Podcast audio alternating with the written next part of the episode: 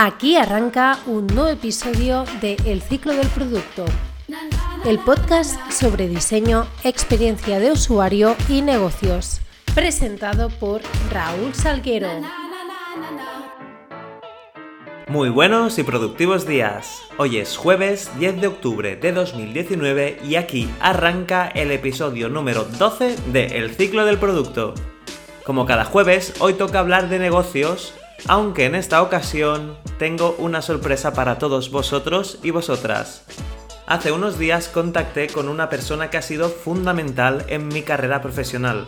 Se puede decir que es mi mentor y fue la primera persona que me descubrió el apasionante mundo de la iteración de productos, la experiencia de usuario, todo un mundo de posibilidades que se abrieron ante mí y me hicieron ver el diseño de producto digital como una experiencia que permite resolver a los usuarios necesidades que realmente son importantes para ellos, empezando en pequeño y probando desde el primer momento, diseñando siempre con datos. Por eso este episodio me hace especial ilusión, ya que vais a poder conocer a una persona que está llena de conocimiento, que siempre que puede comparte sus técnicas y que de verdad es una de esas personas imprescindibles en una empresa que la dinamizan y que permiten hacer tu producto mucho mejor.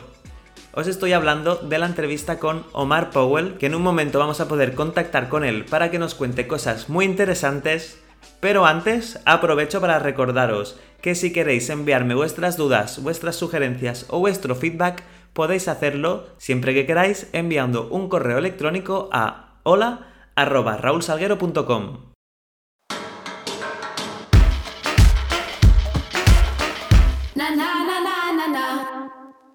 Y ahora no le hago esperar más y damos la bienvenida al ciclo del producto a Omar Powell, Product Owner en Ubico, la multinacional de car sharing que está liderando el sector de la movilidad en muchas ciudades, entre ellas Barcelona.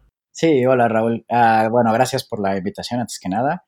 No, al revés. Eh, muchas gracias a ti por, por, aceptarla, por venir aquí al ciclo del producto para hablarnos un poco de tu trayectoria y explicarnos técnicas y habilidades que usas en tu día a día como Product Owner. Y me gustaría empezar justamente la entrevista hablando de esto, de cómo ha sido tu trayectoria profesional y qué camino has seguido para llegar a ser Product Owner, si siempre has estado ligado al diseño o has hecho un giro radical para dedicarte a la gestión de equipos.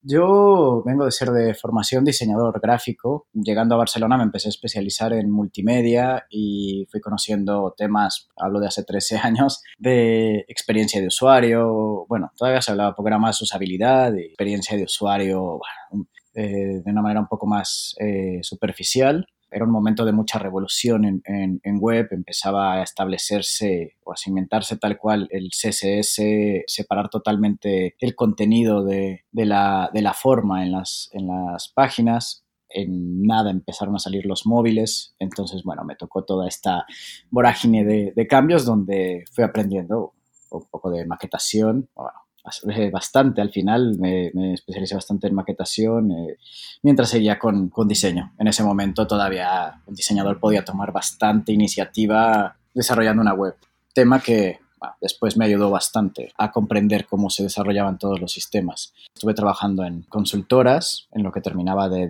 enfocar bien el cómo quería dedicarme como diseñador, hasta que empecé en una primera startup eh, a trabajar en diseño, en producto final, donde, bueno, realmente descubrí que me gustaba, me gustaba el trabajo donde se pudiera construir totalmente y llevar hasta el final y probar e iterar eh, sobre un producto. Obviamente, bueno, se va aprendiendo de, bastantes errores cometidos, errores que van viendo de, de otro, de uno mismo, y te vas forjando un, know-how y una experiencia sobre proyectos previos. Después estuve en una empresa de, bueno, es una web de, noticias financieras, exclusivamente de, Forex, donde ahí ya, ya empezaba a ejercer de product designer. Seguía maquetando, también eh, llevaba el equipo que hacía el, el front-end. A partir de ahí, bueno, después entré una, a una empresa de GPS y navegación ya como Product Design Lead también ahí ya lo llevaba claro que en ese momento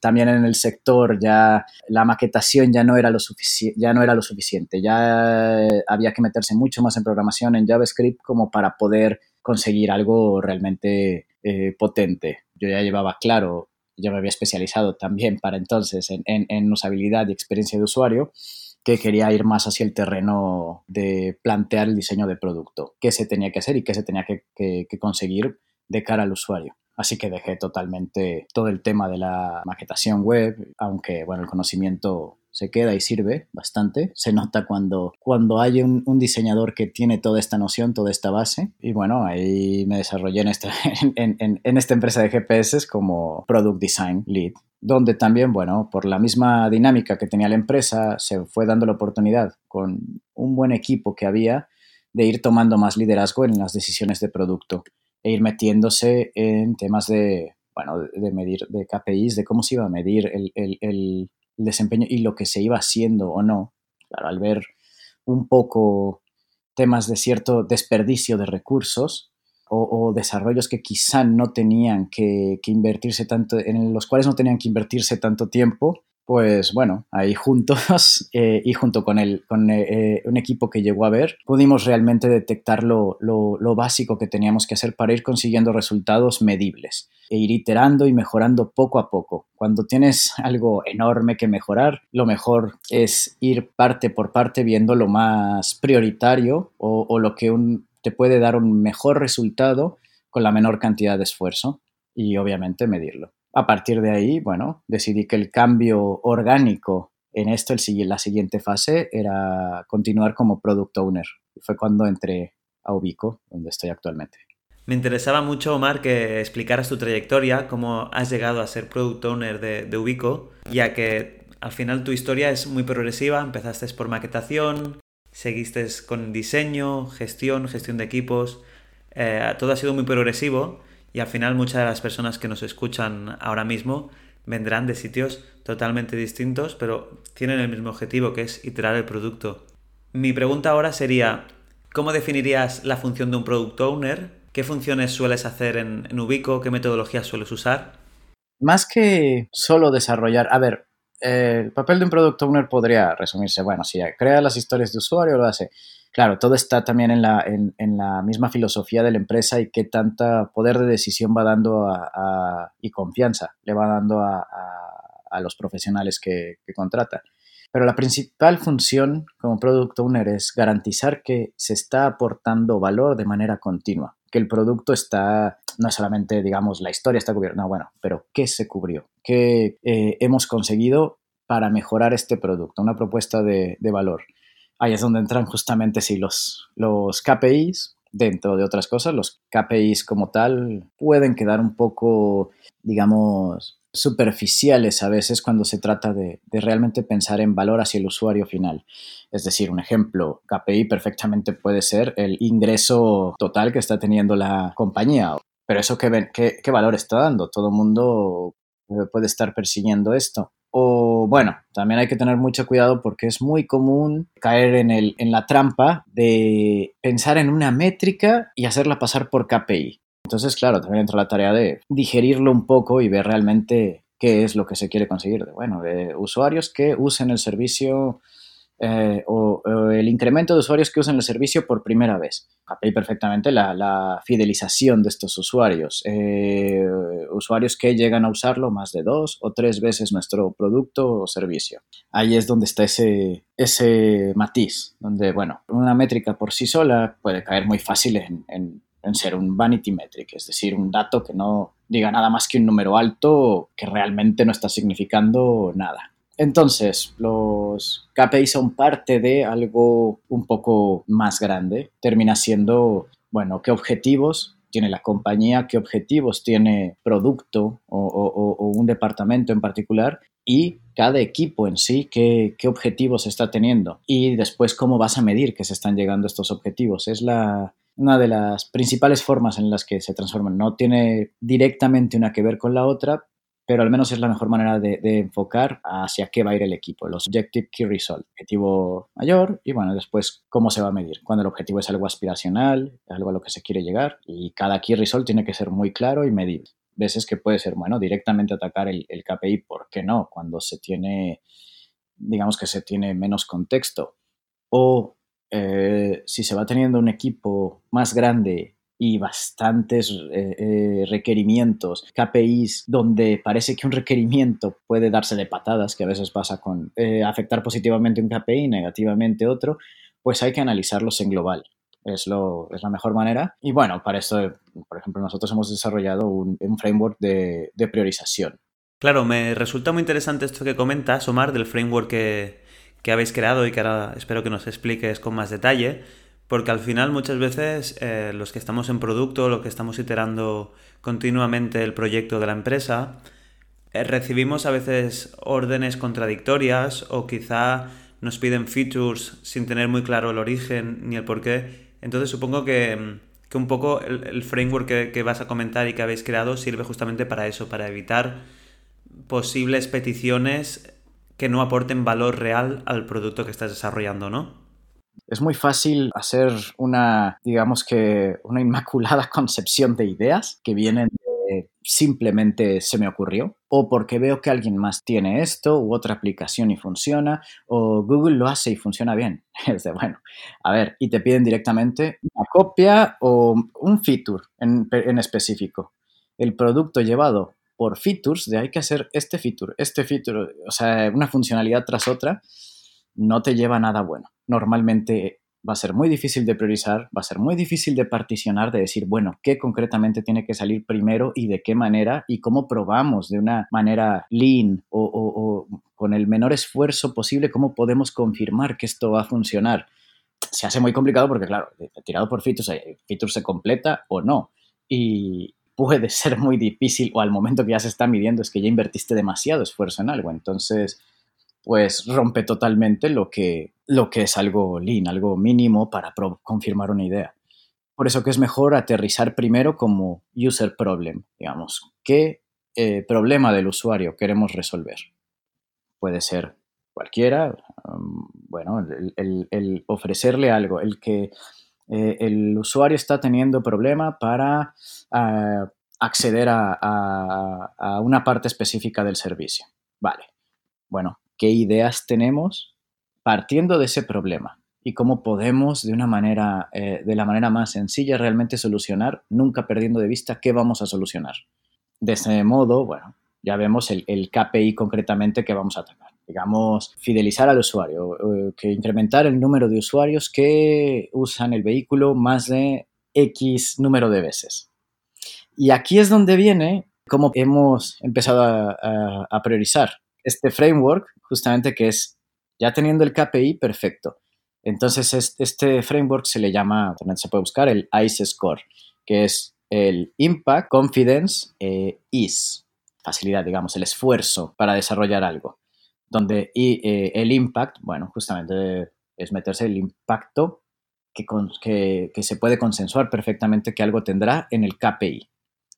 Ah, la confianza que se tiene en que esto va a funcionar sobre el impacto en el, en el KPI o eh, también a solucionar el problema que estamos detectando del usuario. Todo hay que siempre enfocarlo y voltear a ver atrás de decir cuál es el problema que estamos tratando.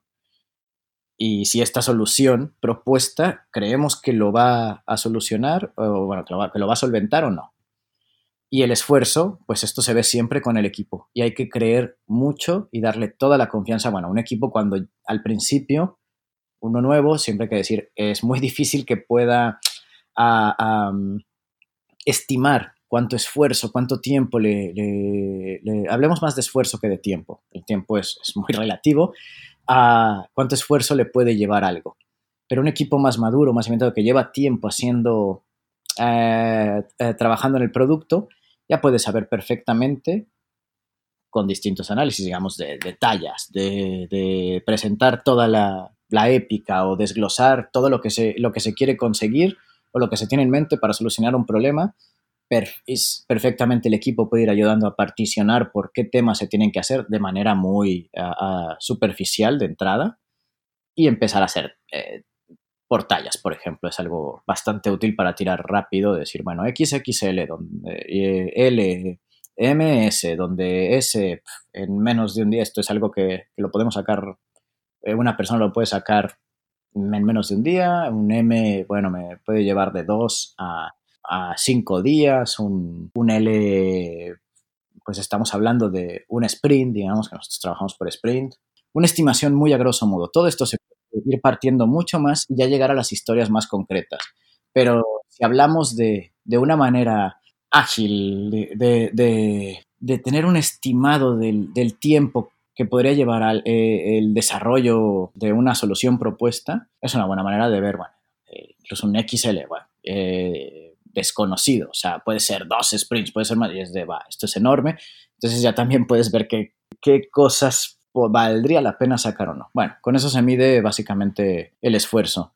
Es decir, para medir la confianza, la C dentro de este ICE, bueno, es, hay, unos parámetros donde si es por convicción propia, es decir, alguien lo dijo, pues un punto 0,5, 0,05. Eh, sigue los, los, para los, los trends, los, lo, lo, que lo está haciendo alguien más, pues punto 0,1. De aquí nos vamos hasta un posible 10, que es cuando hay algo que ya está lanzado, está probado y, o sea, por el mismo, y hay, hay datos respaldando lo de sí, esto se tiene que hacer, que está funcionando. Perfecto.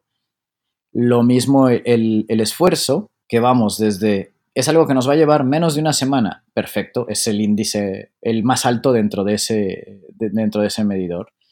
Hasta, oye, esto nos puede llevar hasta 24 semanas. Eh, pues es un 1. ¿A qué va todo esto? En el, momento de multiplicar el esfuerzo por la confianza, por el impacto, ya el impacto se puede negociar perfectamente con, con quien lo haya propuesto, con la gente de ya sea negocio, marketing, producto, da igual. el mismo equipo de diseño, que puede pensar, no, es que es muy importante eh, eh, hacer tal cosa para que el usuario sepa que, sí, bueno, pues ya puedes calificar de la manera más alta, digamos que del 1 al 5 o del 1 al 10 el impacto en el KPI, de sí, estamos convencidos totalmente que esto va a afectar al KPI. Vale, vamos a darle 10. Pero si la confianza basado en, digamos, el, índice que está dando, que se puede encontrar por Internet perfectamente, cómo calificar los índices de confianza. Si la confianza es punto 2 y el, y el esfuerzo, el esfuerzo que va a requerir es de más de cuatro semanas, o 5, 6, estamos hablando de un 7, pues la multiplicación total eh, va a dar un número final, el ICE score, bastante bajo. Entonces, pues realmente al final se prioriza por, digamos, un poco campana. Eh, campana en el sentido de el más alto es el que va, es, es lo primero que se tendría que hacer, el que nos tenga el, el ICE score más alto. Vale, entonces, si lo he entendido bien, al final conseguís darle un valor numérico a una idea propuesta para mejorar un KPI que se basa en la combinación entre el impacto que va a generar esta nueva propuesta en el KPI global, multiplicado a cuánto de difícil va a ser implementarlo y cuánto se espera de grande que sean esas tareas. Pues la verdad que no conocía esta técnica de el ICE Score y me parece muy buena manera para evitar o para zanjar debates sobre qué idea va a ser mejor o, o hay que implementarla antes simplemente por la creencia de pensar que va a mejorar los resultados inmediatamente es una muy buena manera de también confirmar y estar y, llevar de alguna manera datos en, para decir, bueno, a ver, esto, lo que se está pidiendo aquí tan importante es, realmente, viéndolo en números, quizá no vale tanto la pena desarrollarlo ahora mismo y vale más la pena enfocarse en, otra. Pero ya el momento, ahora sí voy con las historias, el momento de, usar el criterio para priorizar, ahí es cuando realmente uno tiene, ya sabiendo qué se tiene que hacer o qué se tiene que priorizar, digamos a nivel más épico, a nivel eh, eh, superficial, pues es momento de aterrizar. Y ahí entra un poco el criterio personal y el apoyo con el equipo, el saber ir refinando con el equipo una y otra vez qué se quiere conseguir, aprovecharse del conocimiento que tengan técnico o de diseño y, el mismo conocimiento que, que, van teniendo del producto para, bueno, ir aterrizando las historias, digamos, no quisiera hablar de términos pequeños o grandes, pero en pequeñas partes de este valor total realizables en un marco de tiempo determinado. Y también que podamos, cada vez que termine un sprint, demostrarlo, o sea, tenerlo listo para, producción y empezar a medir. Y empezar cuanto antes a ver cómo va resultando algo. Bueno, básicamente suena un poco eh, demasiado, pero es un proceso, digamos, top-down, ir desde lo más general a saber qué, qué es lo primero que se tiene que hacer, o sea, confirmar que estamos haciendo lo correcto, hasta ya aterrizar las partes más detalladas, las historias. ¿Qué vamos a ofrecer qué vamos a, estar haciendo delivery cada vez. Y bueno, eres el primer invitado que pasa por aquí por el ciclo de producto y voy a empezar a hacer esta pregunta porque de todos se aprende y, todos al final estamos en una situación, si no parecida, o, pasaremos por allí o, ya hemos pasado. Y, la pregunta sería, ¿cuál es el mejor consejo o el que más útil te ha sido en tu carrera profesional dentro del sector tecnológico, de la experiencia de usuario, ahora de la gestión de equipos? ¿Cuál es el consejo que le darías a alguien que quiere llegar a tu posición, por ejemplo? Mm, bueno, primero, algo que supongo que viene, quería suponer que venía mucho de ser diseñador, porque se da mucho en la carrera, pero he visto que también se da en programadores y se da en todas las profesiones.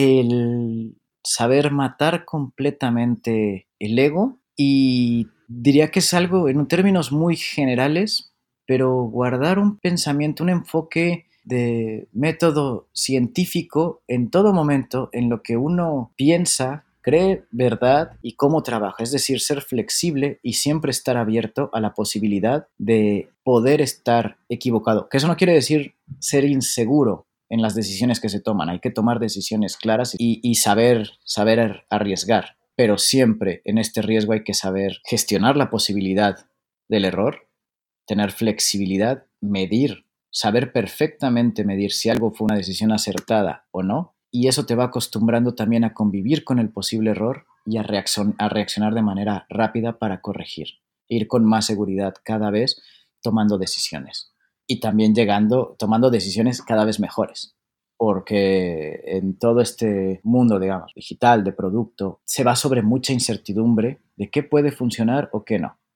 Así que la mejor manera siempre es saber detectar las pequeñas pruebas, tomar una decisión adecuada sin, demorar mucho y probar cuanto antes. Se tiene que ser bastante flexible y gestionar el riesgo para saber si algo no está funcionando del todo bien, identificarlo muy rápido, sin la capacidad de ver por dónde puede estar fallando lo propuesto.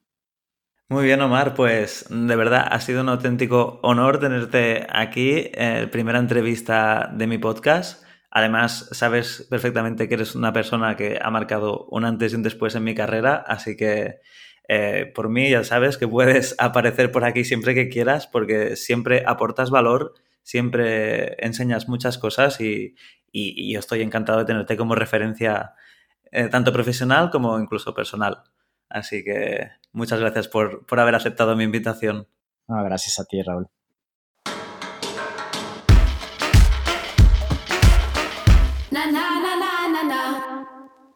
Y bien, espero que os haya resultado interesante esta entrevista que nos ha permitido conocer más sobre el rol de un product owner de primera mano, además uno de los buenos. Omar nos ha explicado con claridad qué funciones tiene, qué objetivo tiene en la empresa, nos ha contado la técnica del Ice Score, que mm, no descarto realmente hacer un episodio especial para hablar de ella porque tiene muy buena pinta. Y yo aprovecho para despedirme de todos vosotros y vosotras recordando mi correo personal hola raulsalguero.com por si me queréis enviar vuestras dudas, vuestras sugerencias, vuestras peticiones de tema o vuestro feedback Además, os recuerdo que tenéis disponible tanto en iBox como en Spotify, Apple Podcasts, Google Podcasts y YouTube este y todos los demás episodios de El ciclo de producto. Y ahora sí, me despido hasta el próximo martes recordando que todo feedback es bienvenido, que me encanta tener noticias vuestras y que nos vemos en la próxima.